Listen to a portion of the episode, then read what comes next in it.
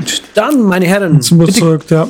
kurz kontrollieren, ob eure Aufnahme auch wirklich an ist. Die Aufnahme ist dann an, wenn die Zähler nach oben gehen. Gehen die Zähler nach oben, schlagen die Pegel aus. Das Wahnsinn. hängt davon ab, wo, weil irgendwo schlagen die Pegel immer aus.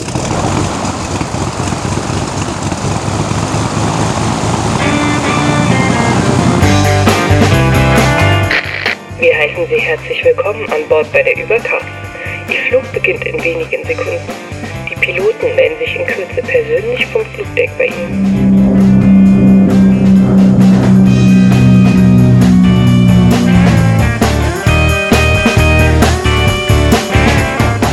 Liebe Leute, herzlich willkommen bei der Übercast, der beinahe Kollision am deutschen Podcast Horizont. Mein Name ist Patrick Welker und ich grüße den Andreas, meinen bayerischen Freund aus Stuttgart. Grüß Gott. Einen schönen guten Abend. Es ist schön, dich zu hören, Andreas. Wir haben noch einen Gast, das ist der Raphael aus Berlin. Hallo, Raphael. Einen wunderschönen guten Abend. Gut, jetzt wo wir das geklärt haben, können wir auch normal weitermachen. Ja. Alle Mann da, alle Mann größter Gesundheit erfreuen sie sich. Raphael also hat das wie war doch jeden Abend normal sein eben Melo. gerade. Wie? Was? Das war doch normal eben gerade. Gesund war das. Gesund und normal.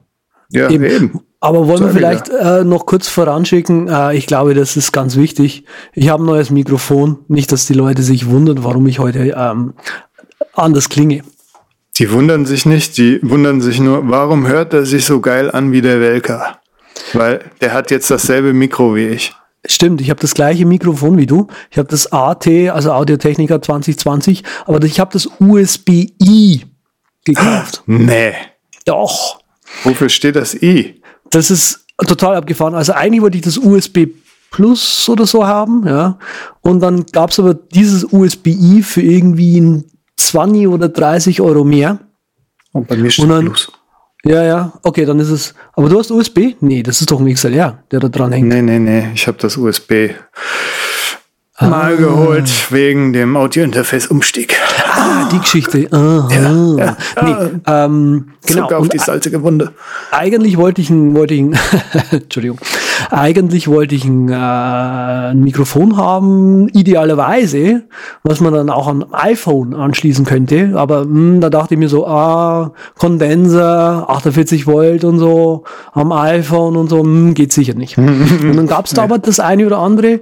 Dann habe ich halt die Suche schon fast aufgegeben und so. Und dann gab es irgendwie das USB Plus und das USB-I und dann irgendwie so, mm, ja, wird schon irgendwie was Tolleres dran sein am I. Und gar nicht richtig gelesen gehabt. Und dann hat sich herausgestellt, dass das I für iPhone steht. Liefern die doch da einen USB auf Lightning Adapter mit dem Mikrofon mit. Das ist ein Wahnsinn, Andreas. Das sage ich dir.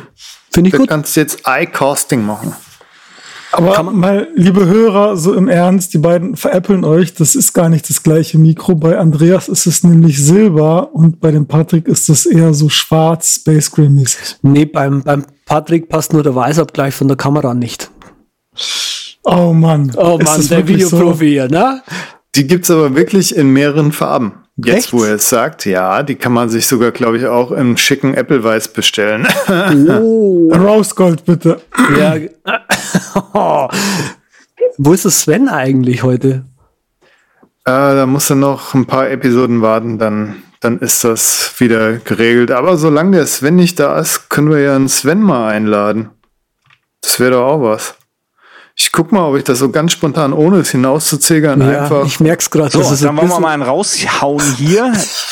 Ich wohne in einer unglaublich, in einer Straße, die einen unglaublich langen und komplizierten Namen hat. Äh, Spitze, Spitze. Und dann geht es weiter im Takt und zwar mit Wahnsinn. dem Follow-up, damit wir hier mal zu Potte kommen, weil das Thema ist lang und ausgiebig und gut. Wunderbar. Ich habe den äh, Pixel Motor, Pix, Pixel Motor, glaube ich, hat's äh, der, wie hieß er? Der genannt, ist er wurscht. Pixel Ach, Pro. Dings, hm. Weißt, weiß, wie hieß er denn? Dings. Mr. Mr. Markdown. Der Brett. Nee, der andere. Der, der es so. geschrieben hat, original. Gruber. Der Gruber, genau. Der hat doch immer Pixel Motor gesagt in, in dem Podcast. Könnt ihr euch noch erinnern? Nein.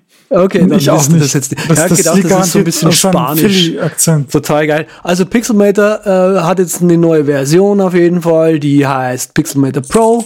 Ähm, ja, was macht man da, wenn man Pixelmator vorher schon hatte? Man deinstalliert es, wenn man es jahrelang schon nicht mehr offen hatte, so wie ich. Und für alle anderen, äh, die können sich jetzt freuen, hier eine Pro-Version zu diesem äh, Bildbearbeitungsprogramm zu haben. Sieht ganz schick aus, ähm, muss ich ganz ehrlich sagen. Geht aber irgendwie finde ich nicht so wirklich auf den Pro-Bereich ein. Aber mm, okay. Gut, wenn man es mag. Reicht ja auch schon mal, wenn es cool aussieht. Ja, finde ich auch. Ähm, ja, meinen Punkt schiebe ich einfach mal rüber zum Hauptthema. Das war, haben wir ja vorher ausgiebig geklärt. Damit ist der Raphael jetzt dran. Oh, so Spontanst. ganz, ganz spontan Profis. bin ich jetzt hier dran mit dem Profis. Überprofi-Thema. Das ist nämlich tatsächlich ein Überprofi-Thema. Uh, der Übergang war jetzt richtig gut. ein Jetzt haben wir Überprofi. hier ha? nämlich Ha? den Da Herr. lässt man sich die Ohren beim Zuhören, du. Jetzt, jetzt haben wir hier nämlich den äh, iMac Pro. Der ist jetzt, ich glaube, diese Woche in den Staaten erschienen. Ist der überhaupt schon in Deutschland verfügbar? Wisst ihr das? Ich weiß es gar Volle nicht. fünf Sterne in den aktuellen Ratings. Muss ja gut sein. Das interessiert die rein. hier gar nicht. Das interessiert die hier gar nicht, ob der iMac Pro nämlich schon verfügbar ist. Die nutzen hier alle nur so ein, so ein Mac Mini wahrscheinlich, die beiden da. Nee, ähm, der ist jetzt rausgekommen und ich habe die ersten Reviews gelesen und das ist schon ein ganz geiles Gerät irgendwie, finde ich schon. Wie jetzt? Ich habe hier ein Mac Mini Book Pro rumstehen, ja. Ach so, ich, läuft da NV Alt nicht mehr drauf oder wieso gehen's die jetzt? Nee, das ist halt so, ne? Das ist das, diese Notlösung von Apple, wo jeder gesagt hat, boah, der Mac Pro, ey, der ist so scheiße, den kann man nicht updaten, was macht denn ihr? Und dann sagt Apple, dann sagen die Kunden wieder, oh, ihr habt den so lange nicht abgedatet. Und Apple da, alles cool, alles cool, wir machen den Mac Pro so geil.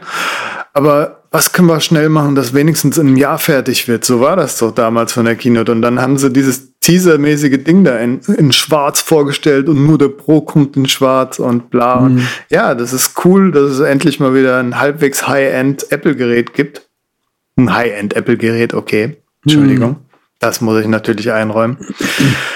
Und wenn sie es jedes Jahr dann so ungefähr fast jedes Jahr updaten, dann ist, sind da viele schon mal glücklich mit, weil sie dann wenigstens ab, upgraden können und immer gut Most haben. Aber schöner wäre halt, ne, so dieser Komponenten, so ein modularer kleiner, das fände ich richtig geil und innovativ. Und ich Ja, will ich mich jetzt nicht beschweren, ich will es nur bemängeln.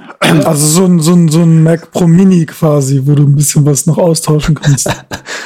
Ja, ich finde halt, die sollten zu ihrem ursprünglichen Plan halt äh, Desktop-Computer, ne? Viele brauchen keinen Ja. Bildschirm dran und sowas. Und Ja, dann lieber so ein Komponentending, wo du dann eine fette Grafikkarte ranhauen kannst. Und sonst was im nächsten Raum quasi mit einem Lightning-Kabel verbunden. Lightning sage Also ich schon. so, so, so mein Nerd-Herz, das, das bebt natürlich, wenn ich so den iMac Pro sehe und die, die Reviews lese, ist, ist schon sehr spannend und, und bringt auch viel Leistung auf den Tisch. Hm. Ich frage mich aber so allgemein, braucht man das heutzutage noch? Also irgendwie, ich, ich arbeite jetzt an einem Laptop und irgendwie reicht mir das auch für Slack mit Electron und für, für, für Java oder was auch immer. Ja. Und das, deswegen frage ich mich so, ja, braucht man das halt noch? Also irgendwie ist es, ja. Ja, Also- gerade für also Electron halt und geil. Java wäre natürlich ein Mac Pro richtig geil. Hm. Also Slack, oder? Slack Ich wollt- nutzen zu können. ich wollte nur mal erwähnen, auf de, wie läuft denn eigentlich eine Carbon-App auf dem iMac Pro? Was für eine App? Eine Carbon? Car Carbon-App. Ach so, eine Carbon-App. Mhm. Ja, gar nicht nicht, wahrscheinlich. Mhm. Ja, Wahrscheinlich deswegen, gar auch, nicht mehr. deswegen auch kein Envy alt. Uh. Oh. Da gibt es bestimmt irgendeinen Notational Velocity Fork, den man sich zurechtbiegen kann. genau. Der nur auf Ich mach Coco mir da aufsetzt. eine VM-Maschine drauf. Genau, eine VM. Nur für Ja. Envy alt. Und wenn nicht, tue ich halt NV Alt. VM. Das Genau. Alt VM Projekt. Genau. Bis Du, du kannst ja gleich Java installieren. Brett sein, äh, Brett sein Nachfolger fertig. Und dann muss ich nicht mehr sagen, ich tue jetzt warten. Waiting for Dagmar, dass sie den Gerd noch einlädt. Nee, Ja, dann genau. tue ich einfach. Direkt. Ja, lass uns aber die Themen weitermachen. Also, Ja, okay, äh, iMac yes. Pro, gemischte Gefühle hier. Hör mal. Ja, Schön, dass er da ist. Willkommen in Ja. der Apple-Familie. iMac Pro, hallo. Hier, Toll. hier ein äh, Ding, was ich heute bei uns im Büro entdeckt habe. Ich sitze so nichts ahnend dort, steht neben mir eine Schachtel. Ja, denkt nichts weiter und denke mir so, auf der Schachtel ist eine Schachtel drauf. Die Schachtel Hm. kenne ich irgendwoher. Das ist doch die Dropbox-Schachtel-Schachtel. Und hat doch tatsächlich hier scheinbar einer.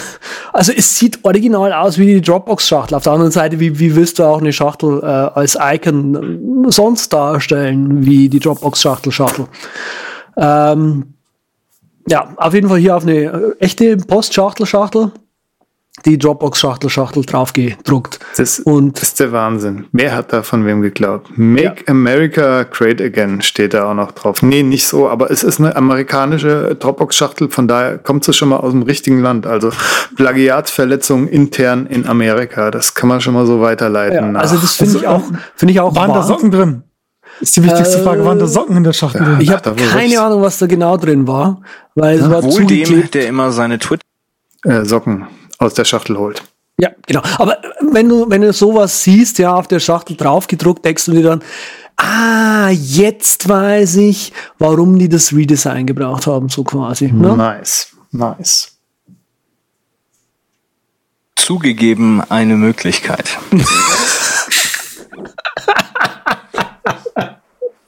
Also, ja, wir können es kaum abwarten, bis die 100 kommt, du.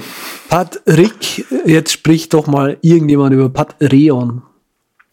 Jetzt klaut er auch noch den schlechten Scherz vom Raphael. Ey, keine Scham. Nee, der hier. war Erst die falschen. Oh, Ja, heute der war- gar der nicht, war oder? auch schon Heute gar dir, nicht. geil. Tatsächlich, ja. Wenigstens räumst du es freiwillig ein. Patreon war auch schon, schon Thema, äh, glaube ich, bei dem Podcast. Ähm, ging ja so lustig auf und ab die ganze Woche.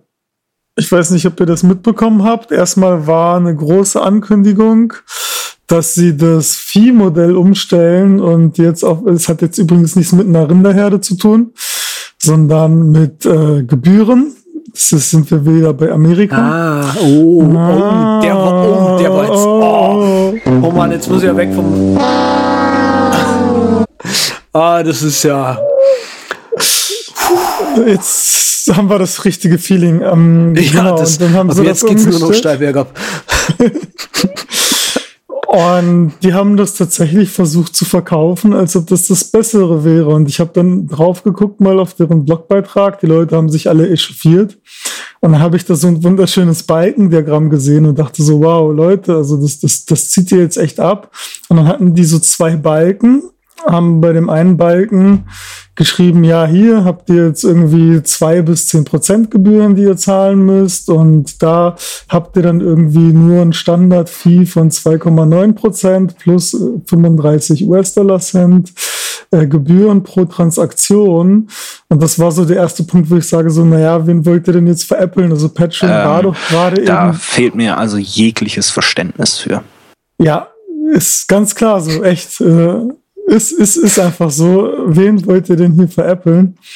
Ähm, Patreon, die Idee basiert ja darauf, dass du ganz viele kleine Supporter hast und wenn du dann jedes Mal 35 Cent berappen musst für irgendwie ein paar Dollar Transaktionen, lohnt sich das ja gar nicht mehr. Das, das geht gar nicht mehr auf, da kassiert Patreon alles.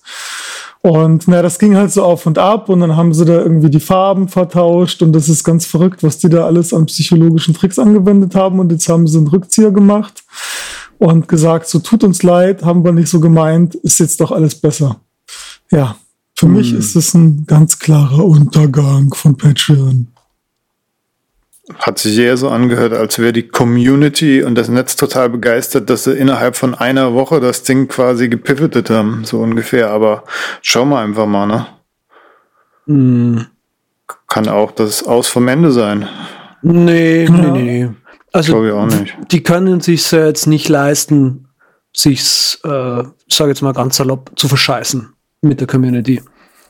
Ähm, die müssen da auf ihre, ihre Creator, wie sie es hier nennen, und Artists äh, Acht geben, dass es denen gut geht. Und wenn es denen, naja, sagen wir es mal so, kurzfristig sehr, sehr schlecht geht, dann werden kurzfristig sehr, sehr viele nicht mehr Patricks, hm, Patreons, naja, Patreon machen. Und ähm, ich sehe das kritisch. Also die, wie gesagt, die können da nicht zu viel falsch machen, sonst verlieren sie zu wenig, weil so eine Marktdominanz haben die jetzt auch wieder nicht. Ja, ja, das erste Argument war halt, dass die Anfang des Jahres oder irgendwann wieder eine neue Zufinanzierung bekommen haben, dass sie jetzt irgendwie Geld eintreiben drauf. müssen. Und das war so ein Argument und äh, ja, also ich weiß es nicht für mich, also rein, also wenn man sich das mal anguckt, ich, ich werde da einen Link auf jeden Fall auch in die Shownotes packen, das ist so diese absolute mega Statistikverarschung, also alles, was du im Prinzip lernst, wie man mit Statistiken irgendwas fälschen kann, das alles haben die angewendet. Und ich fand das einfach so, Leute, hm. ihr habt jetzt irgendwie Creators und, und, und keine kein dummes Volk oder was auch immer so, dass ihr verarschen könnt. Und selbst das wäre halt irgendwie unter aller Sau gewesen, da so einen Move abzuziehen. Und dann leistet man sich sowas und dann sagt man so, ja, tut uns leid, nee, liegt uns doch viel daran. Also ob man das jetzt feiern kann, weiß ich nicht. Hm. Ich kann es ja. nicht feiern. Kann's hm. nicht feiern. Hört sich ich nicht nett da ganz andere Sachen. Can't touch this. Ja, was könnte nicht touchen? Diesen Mega News, und zwar Nintendo bringt seine HD V-Games schon mal auf äh, Nvidia Shield. HD, das, HD. Ja. Erzähl HD, jetzt gibt's V-Games in HD nochmal ein bisschen aufpoliert. Aber, aber, aber noch nicht Full HD. Auf jeden Fall aufpoliert. Ich meine, das war ja schon damals fast HD, ne? Und ja, wenn ja. aufpolieren, ich habe es mir jetzt nicht so, weil, weil mich Nvidia Shield nicht so kratzt, aber wer da irgendwie zockertechnisch eh so ein bisschen hinterher ist und so ein äh, allumfassendes Nvidia Shield Ding sich holt, mit dem er überall jederzeit alles spielen kann, der kann jetzt auch Nintendo Wii Spiele und sogar äh, noch besser eigentlich Gamecube Spiele darauf spielen. Das war meine Can't Touch This News. Eigentlich sollte ich die jede Episode bringen. Eine Can't Touch This News schreibe ich mir auf. Cool. Weiter im Takt. Also Mars Edit. Das allseits beliebte alte, fast schon tot geglaubte, fast ein Envy alt irgendwie, ähm, Blogging-App von Daniel Churkat. Entschuldigung. Das passt dazu irgendwie. Schon, ne? Erscheint gerade oder ist erschienen in äh, Version 4. Und irgendwie wäre es mir, hätte ich gesagt, wow, geil, gleich kaufen. Aber irgendwie denke ich mir auch so, Bloggen? Warum? Was? Jetzt ein Blogging-App? Spinnst du? Also, ähm, und ich hätte, würde es jetzt nicht in dieser Sendung erwähnen. Ähm, wenn ich die, also ich kenne, habt Daniel Churkart Gott sei Dank mal live kennenlernen dürfen auf der ähm, NS Conference. Ein echt netter Kerl. Ähm, er hat sich in seiner, in seiner Tonwahl in der E-Mail ein bisschen verhauen, marketingtechnisch würde ich sagen, weil er nämlich geschrieben hat, if you still love blogging and want to get back into blogging, I think you love Mars Edit Uh, what Mars Edit 4 can do for you.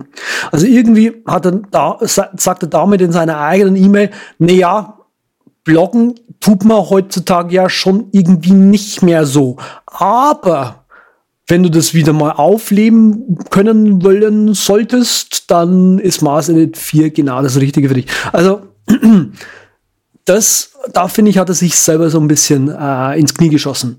Nichtsdestotrotz ist Mars Edit 4 natürlich der Publikumsliebling und natürlich auch von mir das App, mit dem ich, glaube ich, am allerlängsten, mit dem allergrößten Spaß geblockt habe. Es ist das umfangreichste ähm, WordPress und allgemein äh, Press Blogging App, das es so gibt. Man kann Custom Fields auch anlegen in der App, mit der man noch irgendwie Sachen machen kann. Also es ist echt unfassbar gut. Von dem her habe ich mich echt gefreut, dass es da jetzt den Vierer davon endlich gibt. Und ähm, werde noch, bei mir muss ich ganz ehrlich sagen, ich überlege noch, ob ich da dem Daniel meine 25 Euro, äh, Dollar, glaube ich, sind's nur, fürs Update ins, äh, ja, in den Schoß werfe. Ansonsten natürlich, wie gesagt, es ist einfach ein tolles App. Also äh, möchte ich nicht sagen, dass das nur weil er sich hier in der Wortwahl eigentlich vergriffen hat. Dass das App ich gebe Ihnen ist. mein Ehrenwort. Genau. Als Andreas Zeitler. Ja, da wir hier bei tollen Apps sind und ich überhaupt bei heute bei echt überhaupt nicht tollen Themen bin, wie man schon gemerkt hat, habe ich jetzt hier ein nächstes nicht tolles Thema, äh, iTunes nämlich, und da gibt's auch eine ganz tolle App, also doch wieder toll, die iTunes dazu zwingt, nicht anzugehen, wenn man sein iPhone anschließt. Das ist nämlich ganz wichtig für Entwickler, wenn man ständig sein iPhone anschließt und das irgendwie nicht richtig hinbekommt. Bei iTunes oder bei Image Capture, das irgendwie vor drei oder vier Betriebssystemversionen auch mal so ein Häkchen hatte, was es nicht mehr hat unter High Sierra, äh, dass man das in so einer extra App machen kann, die in der Menüleiste ist. Siehst du mal, da hat man nämlich vorher noch ein bisschen gewitzelt, dass der Raphael hier, der ist der alte Noob, der kennt die digitale Bilder-App nicht mehr und so. Aber ich kann dazu natürlich nichts sagen, da ich ja erstens immer noch meinen El Capitan hier fahre und zweitens das iPhone, glaube ich, schon gefühlt fünf Jahre nicht mehr an Mac angeschlossen habe. Ich schließe es immer mal wieder an, um ähm, Videos in N-Player zum Beispiel hochzuladen, weil das geht dann übers Kabel doch deutlich schneller wie übers WLAN. Ich suche gerade die, die Preference, mit der man das eigentlich machen konnte, weil es gibt es nämlich tatsächlich. Und ich kann ja, wenn wir jetzt schon bei iPhone und so sind, auch noch meine kleine Geschichte anmerken. Ich habe ja mich die ganze Zeit darüber geärgert, dass mein iPhone echt so rasend schnell innerhalb von drei Stunden manchmal blatt wird und äh, habe das irgendwie auf meinen alten Akku geschoben dann, obwohl es vorher eigentlich ging. Also mir war irgendwie schon klar, dass es die Firmware ist, aber da Apple da ewig nichts gemacht hat, ja, habe ich mir gedacht, gut, wird halt Zeit, da mal ähm, wieder den Akku auszutauschen. Aber jetzt beim neuesten Firmware-Update ist alles wieder smooth, muss ich sagen. Trotzdem habe ich einen tollen Artikel gefunden, der genau das sagt, hey, euer altes iPhone könnte doch ein bisschen gemanagt werden von Apple. Wenn nämlich der Akku alle geht, dann machen die das beim MacBook so jedenfalls, dass dann auch ähm, ja ein bisschen früher Ende ist, weil das so angepasst wird, weil euer OS euch natürlich micromanagt. Dafür ist es ja berühmt, dass der Mac da sehr gut haushalten kann mit den eigenen Apps und so. Und das könnte auch beim iPhone halt der Fall sein. Und da sollte euch einen neuen Akku dann leisten und dann ist alles wieder gut und ihr habt äh, die volle Energie und Power, die ist ihr von so? einem iPhone schätzt. Es soll so ist sein. So? Ich habe mir jetzt keinen Na, neuen Akku gekauft und kann nicht sagen, ob mein ja. iPhone boom. Ja. Weil das hat, das hat echt jemand nur auf Reddit geschrieben. Also das ist so, das hat jemand auf Reddit geschrieben und jetzt schreiben das alle. Ich bin mir echt nicht sicher, ob das so ist, aber hört sich irgendwie schlüssig an, aber naja, was sich halt irgendwie logisch anhört. Ja, checkt das aus, auf jeden Fall. Ja. Ja, ihr könnt da gerne nochmal durchlesen. Kritischer als äh, ich jetzt, aber man kann das wohl selbst auch ein bisschen überprüfen, indem man da die CPU-Werte vergleicht und eine Messung macht mit vorher Akku und äh, alter Akku und neuer Akku so ungefähr. Ja, aber sind wir also uns doch mal ehrlich. Nichts ist so kritisch, kritisch wie ein Reddit-Beitrag. Ich weiß nicht, ob es jetzt Reddit war, wenn Raphael sagt, die, die Presse könnte das sich da abgeguckt haben, mhm. kann durchaus sein, weil ich habe äh, nach dem Artikel geguckt. Mein Akku ist, wie gesagt, äh, ein paar Tage über die maximale Laufzeit, so ungefähr. Mhm.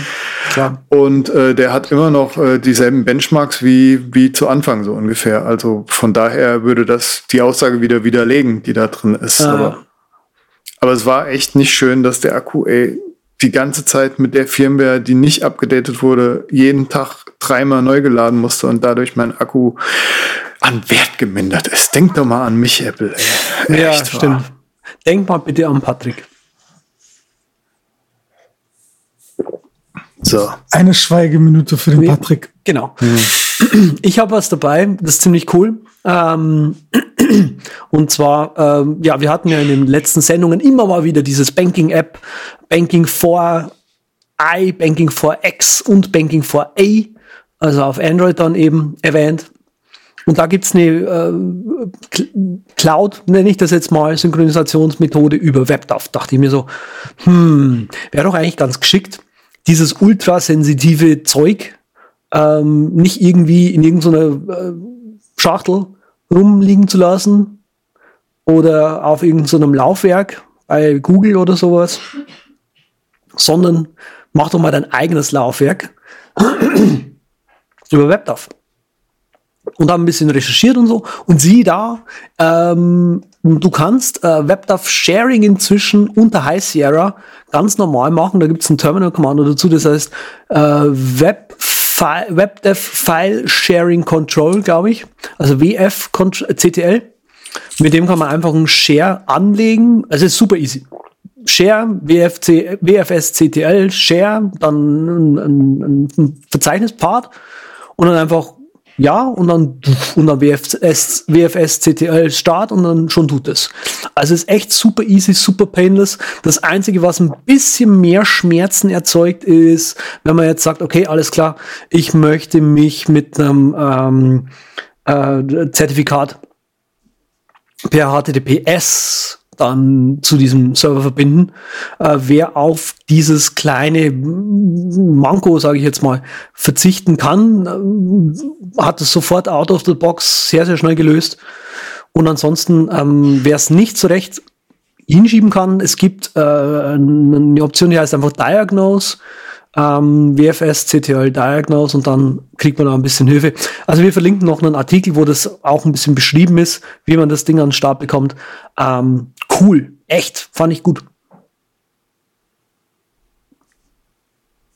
So. Das ist auch die Schweigeminute, ne? Fürs ja, Internet. Klar. Das ist einfach. Es war bezaubernd. Dankeschön. So, dann fangen wir mal an. Der Raphael hat nämlich äh, ein Thema vorgeschlagen. Und das darf er jetzt auch vorstellen. Hauptthema. Ein Thema, Bitte? das habe ich seit langem vorbereitet, aber nicht seit zehn Jahren. Ah. Denn das ist das Thema heute. Das Internet in zehn Jahren, das ist, ähm, ja, wie führe ich da am besten ein?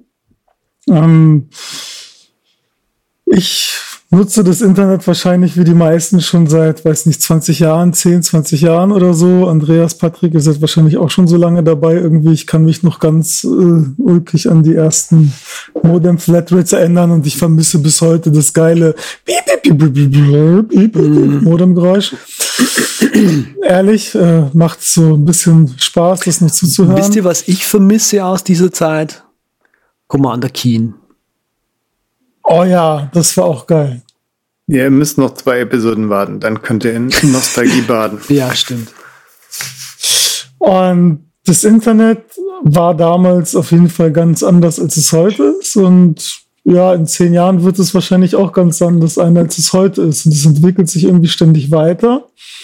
Und das finde ich an sich sehr interessant, weil ich jeden Tag irgendwie im Internet bin, hier und da auf irgendwelchen Foren, Developer-Dokumentation, was auch immer. Und da ist man natürlich als, als Webworker doch interessiert, wie, wie es da so läuft, jeden Tag, wie es hingeht, wo, wo die Richtung ist. Und was mir aufgefallen ist in den letzten Jahren, das offene Internet stirbt es kommen mehr und mehr Insellösungen. Wir haben irgendwie Facebook, wir haben Twitter, wir haben vielleicht noch zwei, drei andere Portale und immer mehr läuft über diese Portale. Guckst du dir irgendwie CEO an oder irgendwelche Websachen oder so, dann hast du auch irgendwie, meistens kommt alles von Facebook und Google. Ja, jetzt ist halt meine Frage so, wie sieht denn das in zehn Jahren aus? Ist das cool, wenn wir irgendwie in zehn Jahren nur noch Facebook als Internet haben oder sowas? Haben wir vielleicht in zehn Jahren doch ein offenes Internet? Kommt RSS wieder? Also ich muss, hm, ich bin da kritisch eingestellt, dass wir in zehn Jahren immer noch Facebook haben werden. Ähm, zumindest, wenn wir Facebook haben, wahrscheinlich, also vermutlich nicht in dieser Form, weil ähm, ja Statistiken zeigen auch, dass die junge Generation schon wieder weggeht von, von dem Public Sharing hin zu Private Sharing mit kleinen Gruppen nur noch. Also ähm, jüngere Generationen, die sind da scheinbar sehr viel sensitiver dafür, irgendwelche Sachen ähm, ja öffentlich zu posten. Die machen das natürlich ausgiebigst, ja, um weiten ausgiebiger, als wir das irgendwie gemacht haben. Aber ähm, was man auch merkt, ist ein, ein, ein großer Trend, sage ich jetzt mal, hin zu privaten Gruppen. Also der, der, der heiße Scheiß sind ja irgendwie äh, private Gruppen, WhatsApp-Gruppen, sage ich jetzt einfach mal, ja, wo, wo du einfach nur mit wirklich nur deinen Freunden abhängst und da irgendwie äh, hier habe ich was Cooles auf Facebook gelesen, das dort teilst, ja. Ähm, ich habe das schon mal in der Sendung erwähnt, ich weiß gerade nicht mehr, welche, welche Nummer das, das war. Aber im Prinzip ist das ja quasi von den, von den Marketingleuten gerade der, Let der heiße Gral, ja, der, der, der heilige Gral, ähm, das heiße Ding, ähm, wie man in diese Gruppen reinkommt, um denen dort irgendwie was zu empfehlen. Weil das Problem ist natürlich, dass die heutzutage äh, end-to-end -end verschlüsselt sind. Ja, das heißt, eigentlich kannst du da nicht mitlesen. Ja, du kannst nicht irgendwie denen ein Produkt empfehlen, weil du weißt nicht, was da geschrieben wird, genau. Ähm, von dem her sehe ich eine, eine Entwicklung von offen hin zu private hm. Was sich ja auch wieder mit dem Ding ändert. Was, was hat das neu, wer hat das neulich geschrieben? Ich habe leider vergessen, wer. Ähm, Amerikaner. Ja, dass, dass das total schwierig ist für die, also das geht jetzt schon wieder in, in, auf den nächsten Level hoch. Ähm, dass es total schwierig ist für die, für die Justiz, dass die Users dark gehen, also dark werden, also sprich äh, in Tor verschwinden und dann einfach nicht mehr auffindbar sind. Oder irgendwelche Chat-Clients, zum Beispiel, wie zum Beispiel WhatsApp oder Signal oder äh, Threema benutzen, wo man die, äh, wo man die Gespräche nicht mehr mitverfolgen kann. Das ist total schrecklich, weil mit SMS kann man ja alles einfach sehen. So ungefähr. Also ähm, von dem her, frage ich mich okay. schon häufig, ob dieser Begriff, den, den, also dieses, dieses, diese Thematik, die Patrick, äh, Patrick sage ich schon wieder, Raphael gerade angesprochen hat, so offen, ja, offenes Internet hin zu privatem Internet, nicht vielleicht sogar ähm, damit zusammenhängt, dass wir halt jetzt einfach über 20 Jahre oder was oder 10 Jahre gemerkt haben, dass offen schon cool ist, aber privat ist auch schon irgendwie schon gar nicht mal so schlecht. Ist auf jeden Fall auch meine Hoffnung, dass sich das Ganze so ein bisschen etwas äh, selbst reguliert, weil ich kann diese ganze Twitter- und Facebook-Sache, wo sich jeder so selbst profiliert, das sagt man immer so, aber es ist ja auch irgendwie so. Jeder versucht einen coolen Tweet rauszuhauen oder besonders nett oder unterhaltsam oder gut in was zu sein und das ist alles so ein bisschen oberflächlich, muss nicht sein. Und ja, es so ein bisschen selbstregulierend, aber ich glaube auch, das geht wirklich zurück. Und wie Andreas schon sagt, das mit der Jugendentwicklung, das kann auch sein. Natürlich wird die Jugend irgendwo auch wieder abgefangen oder überhaupt große Gruppen abgefangen, wenn die mhm. irgendwelchen Influencern oder sowas folgen, weil irgendwo kriegen sie die Werbung garantiert reingedrückt, auch wenn es nicht in so einer Gruppe ist. Und die Frage ist nur für mich persönlich, wird es so, so kleine Sachen wie jetzt Telegram und Signal und sowas, so Messenger überhaupt noch weiter geben in der Zukunft, weil ist ja so, ich habe euch da mal einen Artikel rausgesucht, den haue ich in die Shownotes. Das ist, äh, geht so in die Richtung von wegen Investoren haben die überhaupt noch Geld für sowas übrig? So, wir haben diese drei Punkte. Das ist ein Beispiel anhand von Digital Publishing, also Leute, die Text produzieren, sowas wie pff, ja die ganzen äh, News-Schmieden. Ich meine, ihr wisst das ja, wie, wie hieß die große Apple-Dingsbums-Blockmaschine, die zugegangen ist, wo auch der, der mhm. Jason Snell und so geschrieben hat. Macworld, Macworld und der Macworld, Fortua. Genau, genau. Fortua die mit der schönen Oh, stimmt, Tua gibt's auch drauf. nicht mehr. Richtig, richtig. Die waren auch richtig, richtig groß. Hm. Ja, auf jeden Fall fasse ich das mal kurz zusammen. Er sagt also in dem Artikel, es gibt zu viele Publisher und dann gibt's diese Monopole, Facebook, Google, bla bla bla und halt viel zu wenige äh, Werbegelder, die man abstauben kann. Und es gibt halt weniger Investments dadurch, weil jeder erhofft sich natürlich, wenn er so ein kleines Ding wie Signal oder so mit Geld vollpumpt, dass das richtig groß wird und dann sich selbst äh, am Leben erhalten kann und genügend Geld abwirft. Was natürlich super schwer ist. Er hat da so ein Beispiel mit, ja, ich habe 30 Sitze zu verteilen und 15 kriegen schon mal die Monopolisten und so und um die restlichen 15 streiten sich dann der Rest und das sind einfach so viele, dass es sich halt nicht mehr lohnt irgendwie für die Investoren da. Und deshalb geht vielleicht dieses Investorgehalt, äh, Investorgeld, was jetzt noch in diese ganzen kleinen Dinger fließt, geht mhm. vielleicht irgendwann mal weg und deshalb so Media Crash ist die Diagnose. Ja. Das finde ich auch interessant, äh, halt unter dem Aspekt, wo du gesagt hast, ja, es wird alles privat und so und die privaten Dinger, die wir jetzt alle so kennen, Schauen wir mal, wie sich das entwickelt. Ja. Ja, mir graut's ja so ein bisschen, dass wenn jetzt irgendwie das Thema Netzneutralität und so weiter, wenn wir das hm. jetzt nochmal irgendwie auflegen würden, was ja noch was ganz anderes ist, aber wenn man dann da anfängt, über den Provider einen Facebook-Kanal zu verkaufen und wenn mein Internet dann so aussieht, dass ich nur auf Facebook komme und dann darüber alle meine News lese und auch nur darüber meine Musik streamen kann, also das wäre für mich ein grauenhaftes Internet. Mhm. Hat jetzt nichts mit Facebook zu tun, aber ja, nee, einfach, das ist halt nicht so cool. Irgendwie finde ich das doch, dass das so ein Kernpunkt des Internets ist, dass es so anarchisch und chaotisch ist. Das muss irgendwie bleiben. Ja, also ich glaube, das ist auch das Schöne, das, was die Leute insgesamt so toll fanden, fanden, sage ich jetzt schon fast, an diesem, an diesem ja, Internet. Könnt ihr nicht lesen, ne? Ähm, das ist einfach Social so. Apps so eine Datenverbrauch. Das, das ist, ist eine Werbung, die in Berlin hängt von, äh, von echt? Vodafone. Echt jetzt? Ich dachte, das wäre jetzt tatsächlich so ein Spaß. Da steht, äh, nee, habe ich auch Ich mache hier gerade einen Punkt, Leute. Ja, deshalb wollte ich das noch kurz davor machen. Das ist Wir sind hier gerade in Berlin, Andreas. So, jetzt Punkt also weiter. Wenn wir, wenn, sagen wir mal so, wenn wir flugtechnisch jetzt immer noch in Berlin sind, dann sind wir nicht wirklich weit gekommen, Leute. Ja. Boys dürfen natürlich den Scheitel auch gerne auf der Seite tragen. Passt ja auch zum Thema. Gut, jetzt ja. machen wir aber den Punkt von Andreas, weil der interessiert natürlich auch. Ja, also ähm, was ich, was ich bei dir vorhin, äh, also Social finde ich total wichtig, weil ähm, ich ja doch auch mit Social Media mein Geld verdiene, beziehungsweise verdient habe äh, hauptsächlich. Äh, inzwischen ist es quasi der zweite, das zweite Stammbein, ja.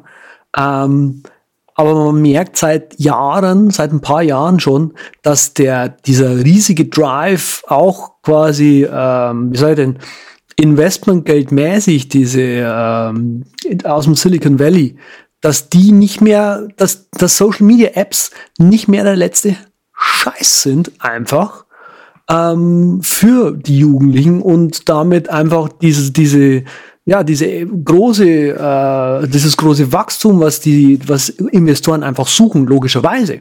Ja, du willst nicht, dass das linear nach oben geht, das muss exponentiell nach oben gehen, sonst, sonst dauert es einfach auch zu lang. Also du willst ja irgendwie auch in, in Lebzeiten dein Geld wieder bekommen und zwar in zehnfacher äh, Höhe. Und da, das kann man schon verstehen, weil diese, weil wenn, jetzt, wenn jetzt heutzutage einer kommt und sagt, hey, ich habe eine neue Social Media Plattform, sagt sich doch jeder, pff, was denn mhm. jetzt noch? Mhm. Genau. Ähm, wir scheren doch schon alles. Ja, und es gibt ja auch der Analysen, ja, ob dieses, ähm, inwiefern dieses, diese, wenn man jetzt quasi, wie soll ich denn, jahrelang shared, irgendwie was teilt nach außen und so weiter, dass es dann psychologisch sich irgendwie in deinem Kopf festhängt, dass du das immer wieder und immer wieder machen musst. Ja, aber mhm. letztendlich ist es ja nur einprogrammiert. Kein Mensch schreibt mir vor, dass ich ein Bild auf Facebook wirklich posten muss. Das bin ich, der tatsächlich hergeht, oder das ist der Mensch, der hergeht und sagt, jawohl, ich mache das jetzt. Also da gehört in gewisser Weise ähm, eine Entscheidung dazu.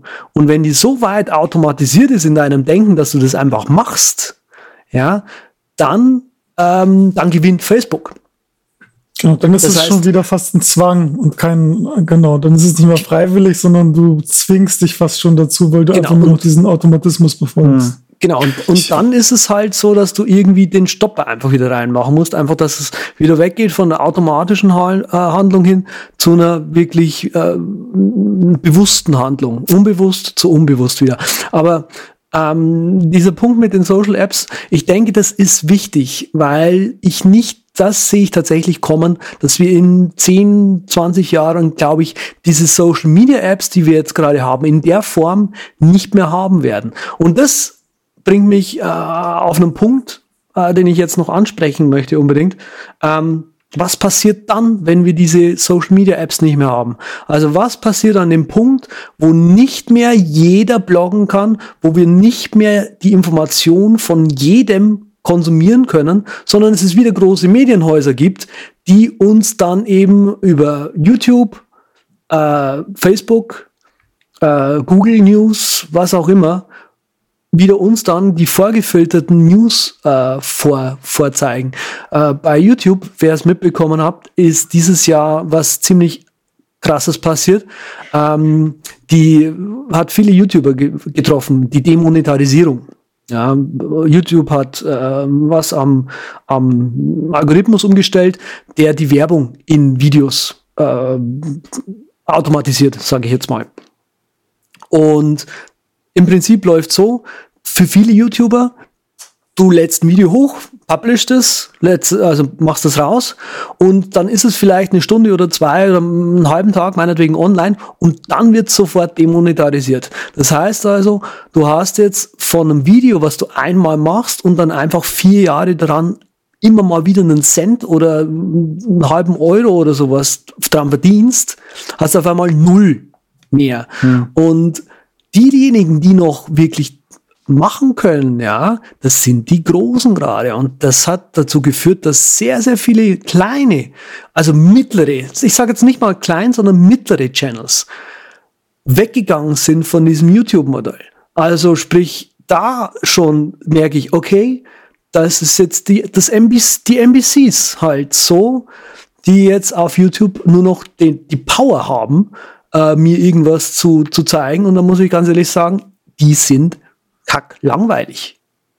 Das ist halt auch, äh, das ging ja auch viel über die Hashtags, dieser Algorithmus, den sie nicht verfeinert kriegen. Und so wurden dann auch viele Videos gesperrt, ne? Ja, ja, aber inzwischen ist es geben, diese Umstellung ähm, ja. macht halt auch das, also Spracherkennung und so weiter drüber laufen lassen, logischerweise, um äh, die Automated Captions und so weiter ein bisschen äh, fluffiger zu machen. Und ich denke, das hat äh, einfach die, die Auswirkung, dass sie es manchmal nicht richtig erkennen und, und dann ist halt doch mal ein Fakt drin und mal ein Shit oder sowas und schon bist du demonetarisiert, weil du nicht mehr, äh, also das, das Stichwort, was YouTube verwendet, heißt äh, advertiser-friendly, not advertiser-friendly. Ja gut, und genau das sind sie ja irgendwo dann.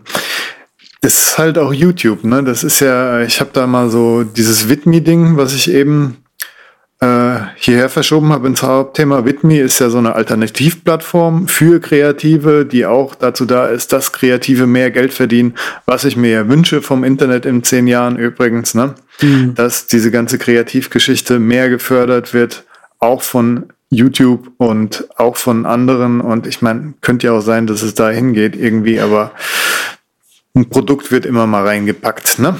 Aber ähm, gut, das soll jetzt auch nicht das Thema sein, aber Whitney hat aufgehört und hat das auch noch schön begründet, weil es geht nicht kapitalmäßig und so müssen sie einiges umstellen und haben halt auch mal erwähnt, dass YouTube ja immer noch keine schwarzen Zahlen schreibt, so ungefähr. Das ja. ist auch ganz interessant eigentlich, deshalb kann man sich das mal durch, durchlesen. Ach, tatsächlich, ja, das, das wusste ich gar nicht. Ich dachte, hm. die sind mittlerweile mit diesen YouTube Red Abos und äh, ja, ist immer noch nicht ganz drüber so. wahrscheinlich. Das ist, das ist ja verrückt. Das ist wahrscheinlich ja, wie die Lidl-Fahrräder, die man in Berlin ausleihen kann, so ein Prestige-Ding, was man ja. noch hat, bis es sich mal rechnet.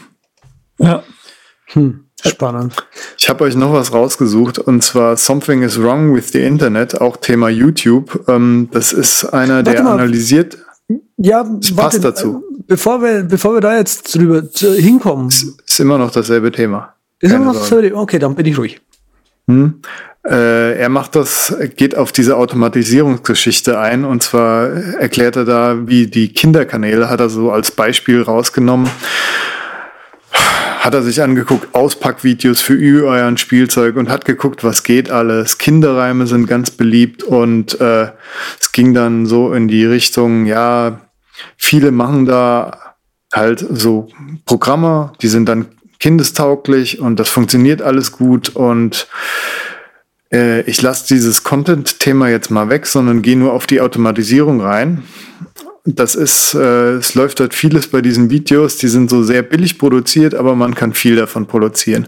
Und die Videos sind zum einen automatisch halbwegs produziert, weil nur die Charaktere oder die Stimmen ausgetauscht werden. Weißt, es sind so Fingerpuppen, die dir sagen, ja, hier ist grün und hier ist blau und die nächste Fingerpuppe la, la, sagt dir dann, das ist der große C, das ist der kleine C und so weiter und es lässt sich halt gut produzieren. Das ist ja, jetzt nur ein jetzt, Beispiel. Andreas, aber ich habe mir das auch angeguckt. Nee, ist echt, ist echt nicht mhm. cool, was da für die Kinder gemacht wird. Ist äh, tatsächlich so Machine Learning Algorithmen.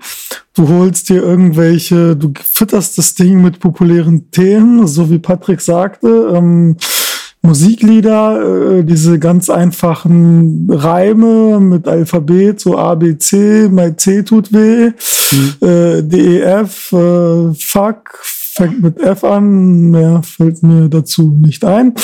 Und so, und dann werden die produziert von Computern.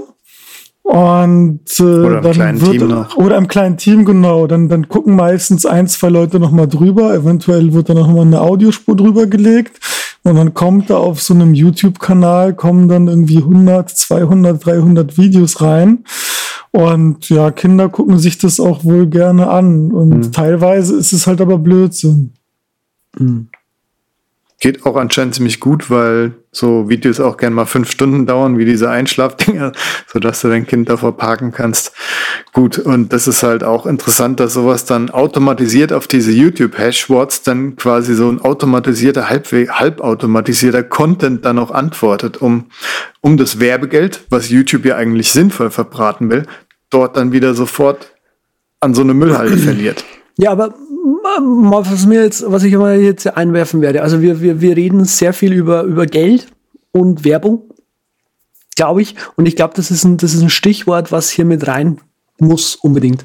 Ähm, ja. Mm, ich glaube, wir reden über das Internet, so wie wir das erleben, als Medium. Also ich bin seit Jahren der Meinung, dass für unsere Generation das Internet als Ding, sage ich jetzt einfach so, wie es existiert, ähm, den Fernseher abgelöst hat. Also so wie, so wie die Opa-Generation, sage ich jetzt mal, die, die halt gerade so 70, 80 oder sowas sind, Radio kennen. Ja. Unsere Eltern quasi mit dem Fernseher dann irgendwie aufgewachsen sind. So ist ja. es bei uns das Internet. Ja.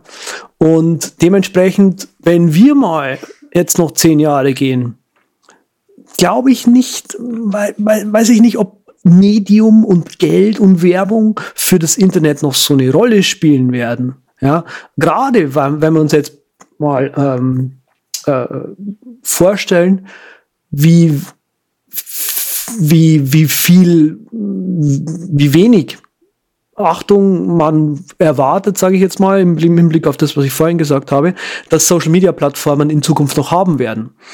Was ich immer noch glauben werde, ist, dass, ähm, oder was ich glauben werde, was fort existiert, ist, was du vorhin meintest mit Telegram und so. Kommunikationsplattformen oder Kommunikation herzustellen zwischen Menschen, wird weiterhin was sehr, sehr Wichtiges sein, weil das tatsächlich was ist, was uns Menschen ja einfach wichtig ist. Also uns ist wichtig, ähm, eine Beziehung zueinander auf, aufzubauen. Das war ja auch ursprünglich mal der, die Idee, die hinter diesen Social Media Apps, dass du eine Beziehung zu anderen Leuten aufbauen kannst, dass du sich in Communities zusammenfinden kannst. Und das kannst du ja auch. Also du kannst auf Facebook eine Gruppe machen zum Beispiel, wo du eine Community aufbauen kannst. Ähm, auch bei uns jetzt hier, das ist eine, ich, eine Therapiegruppe, Interessensgemeinschaft, sage ich jetzt mal irgendwie, oder? Und ich wird, wird es solche, wird es dieses Ding, sage ich jetzt mal, so Medium Internet, was wir jetzt hier machen, wird es das in zehn Jahren noch geben? Werden wir das überhaupt noch brauchen?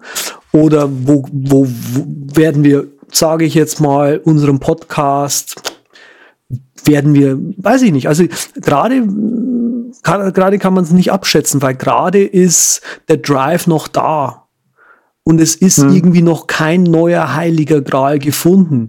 Und es dümpeln so ein paar Sachen vor sich hin. Ich sage jetzt mal Virtual Reality 360, wo man so sich vorstellen könnte, okay, da könnte was gehen.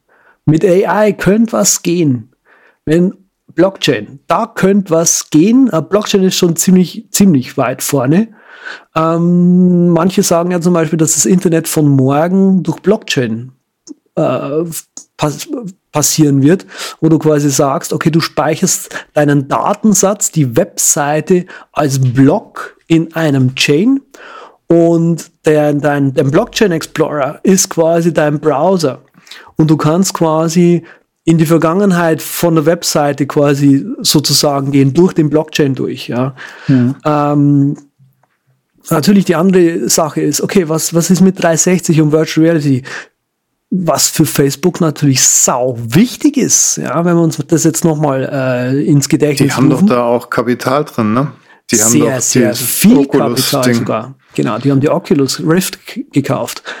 Ähm, wo natürlich zu vermuten ist, hey, vielleicht äh, schaffen wir das mit den digitalen Avataren, die dann total echt äh, agieren, ja dann doch endlich mal. Ähm, das ist nur die Frage, ne, ob ja, sich jeder dann irgendwann doch, so das ist doch seit, vor die Brille beamen kann. Oder das ist doch seit immer. den 90ern irgendwie ein Ding gewesen. Oder so, boah, hast du hier dein, dein, dein Avatar, mit dem du interagieren kannst. Wie ist das Ding, dieses City? Ähm, Virtual Boy, der Virtual Boy. Ja, ja, nee, nee, nichts. Was meine ich denn gerade? Virtual, Virtual City, Von Microsoft, Virtual, die HoloLens Virtual Life, Live, Live, Virtual Second Life. So, Second, Second Life, Life meine ich. Danke. Gibt's immer noch, gibt's immer noch. Second hm. Life von Linden Labs. Mhm. Aber kann man immer noch Second, machen, Second ne? Life ist ja quasi auch wieder Kommunikation, Bindungsbedürfnis, hm. ähm, aber du interagierst immer aber noch mit echten Menschen. Aber auch, ja, Selbstdarstellung. Also das klar. ist auch wieder so wie, so wie Patrick sagt, eigentlich so bei Second Life, wenn jemand will, dann ist er halt irgendwie die Diva in der Villa oder der, der große Pimp oder so. Das ist so genau. Auf Twitter kannst du dich dann ja. auch so darstellen. Die ganzen, die das, ganzen Dropbox-Angestellten laufen in riesengroßen Socken rum. Ja, richtig geil. Oder, oder in Unisock, Unisock. Unisock. Genau. Eine, eine riesige Unisock. Ich fasse das mal kurz zusammen, was Andreas da so gesagt hat. Der hat ja jetzt jede Menge Punkte aufgebracht. Zum einen, dass Bam. halt personal, ne, da ist wir persönlich, die wir im Internet Sachen machen wollen, ob alleine oder mit anderen. Dann haben wir noch den Business-Bereich, der natürlich Apps braucht und effizient, der will auch zusammenarbeiten. Darum geht's ja, dass die alle effizienter miteinander schneller im Internet arbeiten wollen. Und ich habe euch da ja mal so einen äh, Artikel vorgestellt in der unpublizierten Sendung, die diese Sendung werden wird, werden sollte, wie auch immer. Und der, oh. finde ich, fasst das so ganz gut zusammen, weil es da auch wieder in diese Richtung geht. Zum einen wird halt angesprochen, dass die, äh, die Langzeit-Requirements, ne, die Anforderungen an das Internet können gar nicht gehalten werden, weil es überhaupt nicht skalierbar ist irgendwie. Wir haben äh, viel mehr CPU als Netzwerkspeeds so ungefähr, die wir haben. Die ganzen Netflix- und Amazon-Geschichten wurden da als Beispiel gegeben. Erst war es HD, jetzt kommt so langsam 4K, irgendwann dann 8K, soon vielleicht Virtual Reality mit 3D. Und das packt die Leitung dann nicht mehr. Da haben sie das Beispiel genannt, ja, 20 Leute wollen ein Bild runterladen und der Server muss es quasi, quasi 20 mal rausschlicken. Warum? Weil die Technik so veraltet ist. Das mhm. Internet ist nicht auf Apps ausgelegt liest man auch in ganz vielen Web-Developer-Blogs. Die tun sich alle super schwer, coole Sachen zu schreiben, weil es eigentlich gar nicht dafür ausgelegt wird. Raphael hat vorhin schon Electron angeschrieben. Das ist so im Moment auch ein bisschen der Shit hier und da. Vieles wird damit gemacht, auch Visual Code. Und ja, das sind so Sachen, die sind quasi, wenn man ganz ehrlich ist, sind es Notlösungen. Aber dafür ist das Netz nicht da. Und ja, das ist dieser eine Teil, dieser Anfang. Dann wird halt gesagt, das ist zentralisiert und damit auch verletzlich. Überall haben wir diese Datencenter stehen von Facebook und was passiert beim Ausfall? Gut, Notlösung, mehrere Datencenter, aber das kann es ja auch irgendwie nicht sein. Ne? Dann werden halt irgendwie noch mehr äh, gehackt oder sonst was oder und da sind wir auch noch bei dem anderen Punkt. Äh, dir wird Vertrauen abverlangt. Ist auch wieder so ein Punkt von diesem Jetzt-Internet. Du erwartest, dass der Input der Output ist, ne? Das, was du eingibst, soll auch rauskommen. So eine Vertrauensgeschichte, gerade wenn man diese Nachrichten bedenkt, die wir am Anfang der Sendung angesprochen haben, was ja jetzt auch super publik ist, dass Twitter hat Mist gebaut, Facebook hat Mist gebaut, YouTube hat Mist gebaut, alle tun sie irgendwie, die Nachrichten kriegen sie nicht mehr gefiltert irgendwie. Alles ist so die Vertrauensbasis ist quasi korrumpiert. In Spanien war ja die Geschichte mit den Wahlen in Katalonien, wo sie auch einfach Sachen gesperrt haben. In China ist es schon lange super kontrolliert. Ist auf jeden Fall ein Problem, was auch dieses Internet hat. Dann haben wir noch mhm. die Privatsphäre, äh, hat der Artikel auch noch angesprochen, dass es halt sehr gläsern ist, du als Bürger. Du vertraust Firma A, wo du dein super sicheres E-Mail-Konto bei Fastmail, sagen wir mal, jetzt gekauft hast wo du dich besser fühlst als bei Google Mail. Aber wie ist es? Fastmail. Die mögen verantwortungsvoll mit deinen Daten umgehen, aber vielleicht nutzen sie auch wieder irgendeine Drittanbieterfirma oder haben selbst Mist gebaut oder ein Aluhut äh, kommt geflogen oder ein schwarzer Aluhut-Hacker kommt geflogen. Hier, Blackhead mhm. Aluhut-Hacker. Gab's ja auch letztens bei Uber zum Beispiel, wo Uber wurde auch gehackt und fertig ist, weg sind die Daten. Und der Artikel hat diesen Lösungsansatz so, den Andreas soeben angeschnitten hat, hat der als, als heiligen Kral gesehen. Und zwar, haltet euch fest, ihr, ihr müsst euch gar nicht mehr festhalten, weil ihr kennt das schon.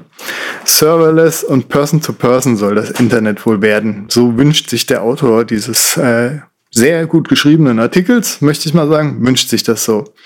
Weil es dann halt alles äh, distributiert ist, so wie bei BitTorrent ein bisschen. Und äh, ja, ist alles sicherer und die Daten sind immer erreichbar. Und wir haben auch nicht mehr so das Problem mit äh, dem Speicherplatz. Weil Andreas hatte eben schon Blockchaining oder komplexer, wie bei mhm. Git, dieses Ding angesprochen, die Git-Repositories basieren auf der DAG-Technik, keine Ahnung, Directed Acrylic Graphs. Und das ist eben diese History. Und dadurch, wenn ihr da so ein 3D-Video hochballert und dann werden nur noch die Änderungen quasi gespeichert. Naja, 3D-Video ist vielleicht ein schlechtes Beispiel, aber wer weiß, wenn sich da ein paar Polygone ändern.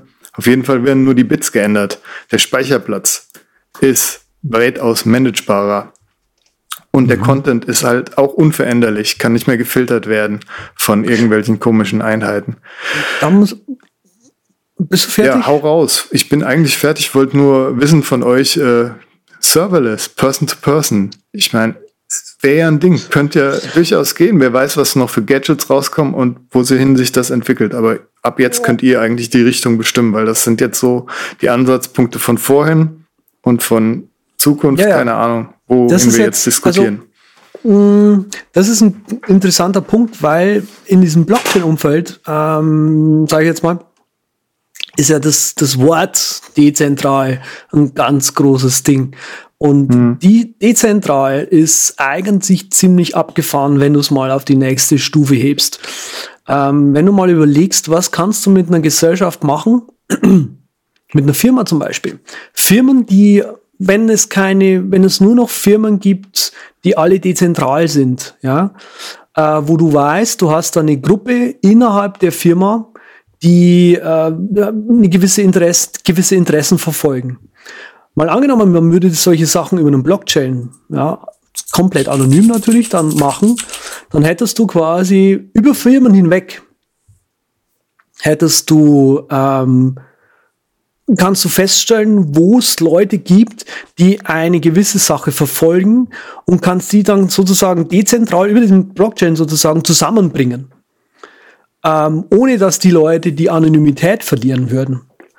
Und ähm, das ist ja dann quasi, das geht dann in diese Richtung mit One-to-One -One irgendwie, ähm, mhm. weil du auf einmal sagen kannst, okay, alles klar, hier schließt, hier gibt's die, die, die, die, die, schließt euch zusammen und dann geht's aber wieder quasi weg zu den Firmen zurück, was da rauskommt und so. Also das ist so abgefahren, wie es klingt, könnte was sein, ja, das sehe ich irgendwo braucht halt auch irgendwie der Heimanwender so ein bisschen Manpower, so wie Raphael seine Server da im Hintergrund stehen hat, quasi. Die immer für schönes nee, nee. Rauschen sorgen. Wie meinst du Manpower, äh, Rechenpower? Ja, es muss ja was quasi online sein. Es ist ja nicht immer jeder so ungefähr. Deshalb stelle ich mir das im Punkto Apps quasi mhm. schlecht vor, wenn die so ein stationäres Ding brauchen, wo die, wo die wo die Kommunikation zwischen deinen Geschäftspartnern quasi. Ja, aber das ist noch nicht futuristisch genug von dir gedacht, ganz ehrlich, weil du, du hast heutzutage so viele Smartphones, ich weiß gar nicht, wie viele Millionen Smartphones jedes Jahr verkauft werden und dann ja. ist es auch schon wieder fast Schnuppe, ob da irgendwie so ein iPhone A irgendwas Chip drin steckt oder irgendein Android äh, Qualcomm Snapdragon, was weiß ich, 800, schlag mich tot aber 20, zwei 35, müssen doch immer 45. online sein quasi. Ja, aber du hast ja eine dauerhafte Verbindung und du bist immer über UMTS-Netze verbunden, die sogar heute schon, die zumindest in Metropolen einigermaßen stabiles Netz bieten können, zumindest oft. Manchmal halt eben nicht, wenn es drauf ankommt, aber, aber halt, wir haben doch zu, zu größt, doch größtenteils haben wir zu 80, 90 Prozent ein stabiles Netz. Und dadurch kannst du schon fast die gesamte Power der Geräte nutzen und das irgendwie geschickt verteilen, auf jeden Fall. Also sowas würde schon hinhauen als, als mhm. überfuturistische äh, Zukunftsvision. Ich kann mich da halt noch nicht ehrlich gesagt reindenken, weil halt, wie gesagt, diese zwei Mann, wenn jetzt die neuen Geschäftspartner ein Meeting haben und was beschließen und der achte, der eine ist ein Nachzügler, der zehnte, und der kommt halt ein bisschen zu spät und tut sein Bild zur Präsentation irgendwie einen Tag später nachreichen und da sind sie alle schon in Urlaub. Mhm. Und dann machen sie erst in der Woche wieder ihre ihre Geräte an, so ungefähr. Ja, nee, das muss, gesagt, schon, das, das muss schon redundant gespeichert werden. Also du brauchst dann schon irgendwie noch so eine gewisse, okay, da muss jetzt irgendwie die, das Bild von der Präsentation muss schon irgendwie zumindest bei drei Leuten liegen. Ich denke ja auch, es, es lässt halt sich lösen. 400, also, es muss halt du sagst, es lässt sich lösen, liegen. Andreas nickt auch schon. Hm. Natürlich. Also ich denke, egal wie das, wie das Internet aussehen wird, wir wissen es halt nicht, aber was, was ich schon mit Gewissheit sagen kann, dass das Internet an sich als Wort immer mehr in den Hintergrund rückt und es wird einfach nur noch eine genau. Technologie, die irgendwelche Fachleute nutzen werden. Die werden halt das Internet nutzen, um Apps zu programmieren oder was auch immer zu machen. All das, was wir gerade besprochen haben. Und man wird dann halt einfach irgendwie sein Gerät haben und da dann kommunizieren oder das, was eben die grundlegenden menschlichen Bedürfnisse darstellt. Also ich glaube einfach, dass die Technik wirklich weitaus äh, stärker in den Hintergrund gerückt wird. Das, mhm. Da bin ich mir sicher. Ich, mir, ich mir eigentlich auch. Also ich, ich glaube, ich weiß nicht, ob das in Zukunft auch noch so sein wird, ja. Aber ich sehe, dass unsere aktuelle ähm, Welt sehr, sehr technikverliebt ist, sehr, sehr technikfokussiert auch. Und diese, diese, ich sage jetzt mal Hipster-Bewegung, um, um weil mir ein besseres Wort fehlt, sage ich jetzt mal, vor der ja, Lack of a better Ich auch sagen. Ähm, die ja quasi nachhaltig und, und vegan und, und was weiß ich noch alles, ja, Hauptsache natürlich und so weiter, die ja quasi als sozusagen komplett den Gegentrend gehen, gegen diese komplette Technik, Technisierung irgendwie, her, hin zu mehr Menschlichkeit, hin zu mehr Herzlichkeit, ja, ähm, wo ich halt mir denke, okay, vielleicht sind wir auch gerade einfach Peak-Technik, ja, und dann schwappt es wieder ab. Manchmal denke ich mir, haben wir in zehn Jahren überhaupt noch Computer? Du, da, da fällt mir gerade ein, so passt auch dazu, dass es sich wieder zurückentwickeln könnte. Wir haben ja im Moment so diese Entwicklung, die ganze Zeit war es überpolitisch korrekt und super gender-aware und jetzt gehen sie wieder so langsam, drehen sie den Lautstärkeregler wieder so ein bisschen zurück und sagen, hey, lass mal wieder normal miteinander reden, nicht, dass wir hier alle übersensibilisiert ja. werden. Also es ist genauso die Entwicklung, die Andreas jetzt sagt, könnte tatsächlich auch auf diesen Technikbereich kommen. Ja, ja, genau, genau. Was ich auch also, irgendwie schön fände. Ist aber also auch spannend, dass du das das genau jetzt erwähnst. Es gab nämlich einen, äh, eine Diskussion auf dem C3-Channel, glaube ich sogar. Ähm, irgendwie mit einem äh, mit einem ähm, Bundesangestellten, der, ich glaube sogar Nachrichtenorganisation oder zumindest Polizei oder Nachrichtendienst, irgendwie sowas, ist ja wurscht. Auf jeden Fall hat er gemeint, hat er, ist er gefragt worden, ja, glaubst du, glauben Sie denn, ähm, ob wir sehr, sehr stark, sehr, sehr intensiv gerade abgehört werden und wo da die Grenze zu ziehen ist? Dann hat er geantwortet, wissen Sie, ähm, das kann man so nicht sagen. Also es, was wir merken ist, dass es immer in Wellen geht. Es gibt ab und zu mal ähm, Jahrzehnte, wo man schreit nach mehr, ja, dann wird immer mehr in die Sache quasi, meinetwegen jetzt Ab Ab Abhörung äh, oder äh, ja, genau, Abhörung, meinetwegen investiert. Ja, und so, dann merkt man so in drei, vier, fünf Jahren auf einmal so, okay, jetzt haben wir es ein bisschen übertrieben. Ja, und dann werden die Stimmen lauter und lauter und lauter, die sagen, jetzt ist genug, jetzt ist genug, jetzt ist genug. Und dann fährt man das langsam wieder zurück. Ja, und dann merkt man, okay, eigentlich sollte man ein bisschen mehr Sicherheit wieder haben für unseren Staat und dann tut man ein bisschen wieder mehr zulegen, sozusagen. Da fand ich einen ganz spannenden äh, Einwurf von dem Menschen. Ich kann den Link nochmal für die Sendung raussuchen. Also, liebe Hipster-Veganer, was ist ja. jetzt die Zusammenfassung? Ihr könnt ruhig auch ein bisschen mehr Technik verwenden in eurem Leben und von der Welle wieder runterspringen. Vielen Dank. Oh. Ja, oder mehr Natur verwenden und auf die Welle draufspringen. Uh, also wie das ist immer eine Frage der nicht, ne? Perspektive, ne? ob es eben genau. Ich sag auch immer, es gibt immer Vor- und Nachteile, egal was man betrachtet. Ja, ja, genau. ja ich würde sagen, da holt uns jemand raus, den wir alle kennen, wenn Andreas das jetzt alles so auf nationale Ebene gebracht hat. Das Internet ist für uns alle Neuland. Und für die Angie das sagt, dann glaube ich ja, das auch in zehn Jahren. Das ist noch. der beste Abschluss, definitiv. Ja, vielen Dank, äh, Frau Merkel. Jedes Mal immer äh, eine wundervolle Unterstützung hier. Ja, cool. Äh, ich würde sagen, das tun wir irgendwann nochmal fortführen. Diese kritische Betrachtung der Welt, die uns alle weiterbringt. Aber jetzt erstmal. Überragende Überpicks. Herr Wolker. Ja. Also gut, dann mache ich mal diesen fließenden Übergang. Ich picke heute Picture. Das ist für all die äh, nerdigen Selbsthoster unter euch ein Bilderdienst, den ihr euch auf euren Server schnallen könnt. Auch als Docker-Image und was weiß ich was noch. Und der könnt ihr halt Sachen hosten. Hat auch eine kleine API zum Hochladen. Und gibt auch eine kleine Geschichte von dem Typ, der sich das ausgedacht hat. Der hat irgendwann mal, äh, ja, glaube 200 oder 300 Dollar iTunes-Codes auf Reddit vertickert und der Typ hat ihn dann angeschissen. Aber da er seinen tollen Picture-Dienst benutzt hat, konnte er dann die IP-Adresse und die Location unbedingt äh, so ungefähr raussuchen und einen halben Namen hat er noch und dann hat er per Facebook connected mit äh, der Mutter oder so und ihm dann gesagt, du willst mich doch nicht anscheißen oder dein Sohn will mich anscheißen und auf jeden Fall ist es gut ausgegangen. Der Nerd hat gewonnen. auch wenn er vielleicht ein bisschen unvorsichtig war, aber ich guck mal, die Geschichte finde ich bestimmt dazu auch noch, weil ja, ist ja der Picture-Typ, das wird sich schon auftreiben lassen. Aber wer einen, äh, einen Bilder-Share-Hoster sucht, bei dem er auch noch die IP-Adressen gelockt kriegt, von denen, die sich die Bilder angucken können, hey, der hat jetzt einen. Ja, cool. Sehr schön. Und Docker, Docker kriegt immer von mir einen Pluspunkt. Wahnsinn. Okay, ich habe hier ein App dabei für einen Macintosh. Ähm, oh. Oder auch iOS. Nee, gibt es auch auf iOS? Yeah. Cool. Wusste ich gar nicht. Okay, das App heißt Spectrum. Ich habe schon jahrelang jetzt darauf geschielt, mir dieses App zu holen und jetzt habe ich endlich zugeschlagen. Beim Flag, äh, Flag Friday, ha? Huh?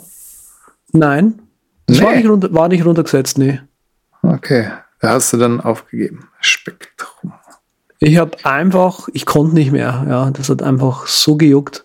Ähm, nee, genau. Ich muss ab und zu mal Farbpaletten machen ähm, und ich will kein Web-App benutzen müssen für, den, für diese Arbeit, weil das ist immer irgendwie käsig halt einfach. Und ähm, bis vor ein paar Jahren gab es ja dieses Mac Palette Pro oder wie es hieß, ich habe es schon ganz vergessen. Es war großartig. Ja, es hat, war kostenlos und hat einfach gut funktioniert. Und ja, also was man halt braucht, einfach ist mono monochromatisch, analog und complementary. Ähm, äh, einfach Farben sozusagen von der Grundfarbe, die man gerade ausgewählt hat, erzeugen, exportieren von Farben in alle möglichen Farbpaletten, Formate und das kann äh, das Spektrum alles, kann auch ein bisschen mehr, also so Bild, Farben aus Bildern raussaugen, hat einen äh, Screen Color Picker dabei, äh, kostet leider ein bisschen mehr, ist glaube ich gerade 24 Euro im App Store und aber einfach großartig mein Pick für heute. Mhm. Dann lass mich noch nachschieben kurz, dass es Spectrum nicht mehr für iOS gibt, weil es für iOS 11 abgedatet werden müsste. Nicht, dass ich hier Fehlinformationen verbreite. Gib mir mal. Also würde es noch auf meinem iPad funktionieren. Wunderbar. Dann Natürlich. weiß ich jetzt auch, dann habe ich einen guten Grund mehr, um mein iPad nicht zu aktualisieren auf iOS 11. Bam. Vielen Dank. Aber ich glaube, du kriegst es ja nicht mehr im App Store dann. Außer du hast es schon gekauft wie ich und ich gebe dir meine Zugangsdaten ganz vertrauensmäßig. Dann kannst du dir das alte Spektrum runterladen und erzähl mir was. Ja, ich habe nämlich jetzt auch heute was zu erzählen. Ich habe äh, ein wenig den kreativen Menschen in mir erwecken wollen. Ähm, ich habe mir Unreal Engine runtergeladen, um, um Spiele zu entwickeln. Hört sich super, super kompliziert und voll krass an und was weiß ich, aber es ist wirklich richtig easy. Man braucht überhaupt gar keine Programmiererfahrung. Ist jetzt halt nicht so, dass man sich irgendwie, was weiß ich, Twitter runterlädt. Man muss schon so ein bisschen, wenn man die App startet, irgendwie gucken, okay, was habe ich hier links, was habe ich rechts, was habe ich unten. Aber man kann sich dieses Unreal Engine Programm, das kann man sich runterladen. Es gibt so, so von Epic Games, das ist der Hersteller, die haben auch sowas wie so ein App Store. Klickst du irgendwie einmal drauf, lädst du dir die gesamte Engine runter. Die haben total viele äh, Beispielprojekte. Irgendwie willst du ein Strategiespiel haben, willst du irgendwie einen Space Shooter haben oder was auch immer, ist alles vorgegeben. Du programmierst halt keine einzelne Zeile, du lädst es Projekt rein. Und dann, das ist das, was ich ganz cool finde an der Unreal Engine, die haben so, so Blueprints, nennen die das. Und dann kannst du im Prinzip relativ visuell, wenn du so ein visuell denkender Mensch bist, kannst du da so Blöcke zusammenlegen und kannst sie dann verbinden. Und du kannst tatsächlich, ohne jetzt großartig irgendwie eine Zeile Code zu schreiben, kannst ein ganzes Spiel machen. Also, mhm. wenn man halt mal irgendwie Bock hat, ein bisschen so seinen kreativen Output irgendwo hin zu kanalisieren. Also Unreal Engine äh, ist kostenlos, auf jeden Fall mal irgendwie runterladen und, und angucken. Wohl dem, der immer seine Twitter-Timeline checkt, bevor er ein ähm, Update installiert. So jetzt, jetzt haben wir den Sven aber auch wirklich überstrapaziert. Überstrapaziert. Prima, wo, prima. Wo kann man, aber wo wir gerade bei Sven sind, wo kann man denn die ganzen Shownotes lesen? Mensch, das spricht er uns auch das nächste Mal noch ein. Dann spiele ich das jedes Mal ab. Muss er nur ganz viele Zahlen aufsagen.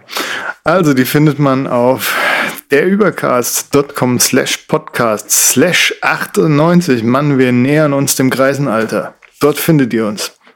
Diese Episode mit 1000 Links, die euch bildend bilden. Wunderschön. Hast du das gesagt? Super. Ja. Ja, ne? Das ist ja ein richtig cooler Ausstieg hier, wenn wir uns alle schon so auf den Feierabend freuen. Da wackelt mit dem Po, dann kaufen sie auch so.